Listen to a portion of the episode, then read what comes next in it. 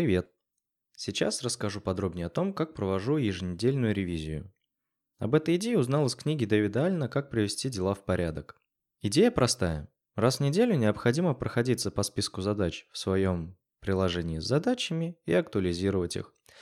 Удалять лишние, добавлять новые и обрабатывать задачи исходящих. В моем случае еще добавляется расстановка приоритетов между задачами.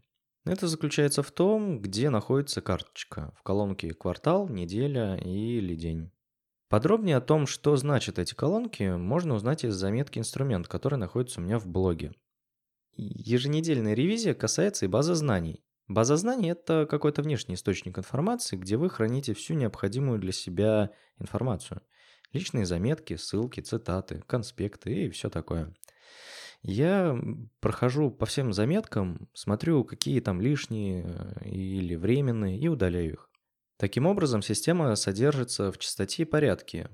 Когда есть порядок, то с этим быстрее работаешь. Также в мою еженедельную ревизию вошли уборка рабочего стола на компьютере и в папке загрузки. Дэвид Аллен ничего про них не говорил, но мне кажется, это тоже важный шаг к тому, чтобы работать быстрее, так как срочных задач бывает много, то многие материалы попадают просто на рабочий стол. Ну, удобнее так. За неделю таких файлов на рабочий стол попадает много. И в конце недели я выделяю время и файлы, которые важны, переношу в нужную папку, а все лишнее удаляю. То же самое делаю и с папкой загрузки. Важные файлы раскидываю по нужным папкам, а лишние удаляю. Когда у тебя не захламлен из недели в неделю рабочий стол, не переполнена папка с загрузками. Найти что-то нужное становится проще. Итого. А, еженедельная ревизия проводится в том приложении, где вы храните задачи.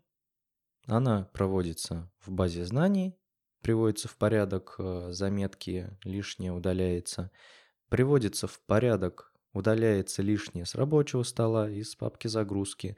Можно через CleanMyMac почистить кэш, истории, еще что-то, чтобы ничего лишнего не хранилось. Таким образом, у вас э, там за месяц не будет скапливаться тонна лишней информации, которая будет мешать вам работать.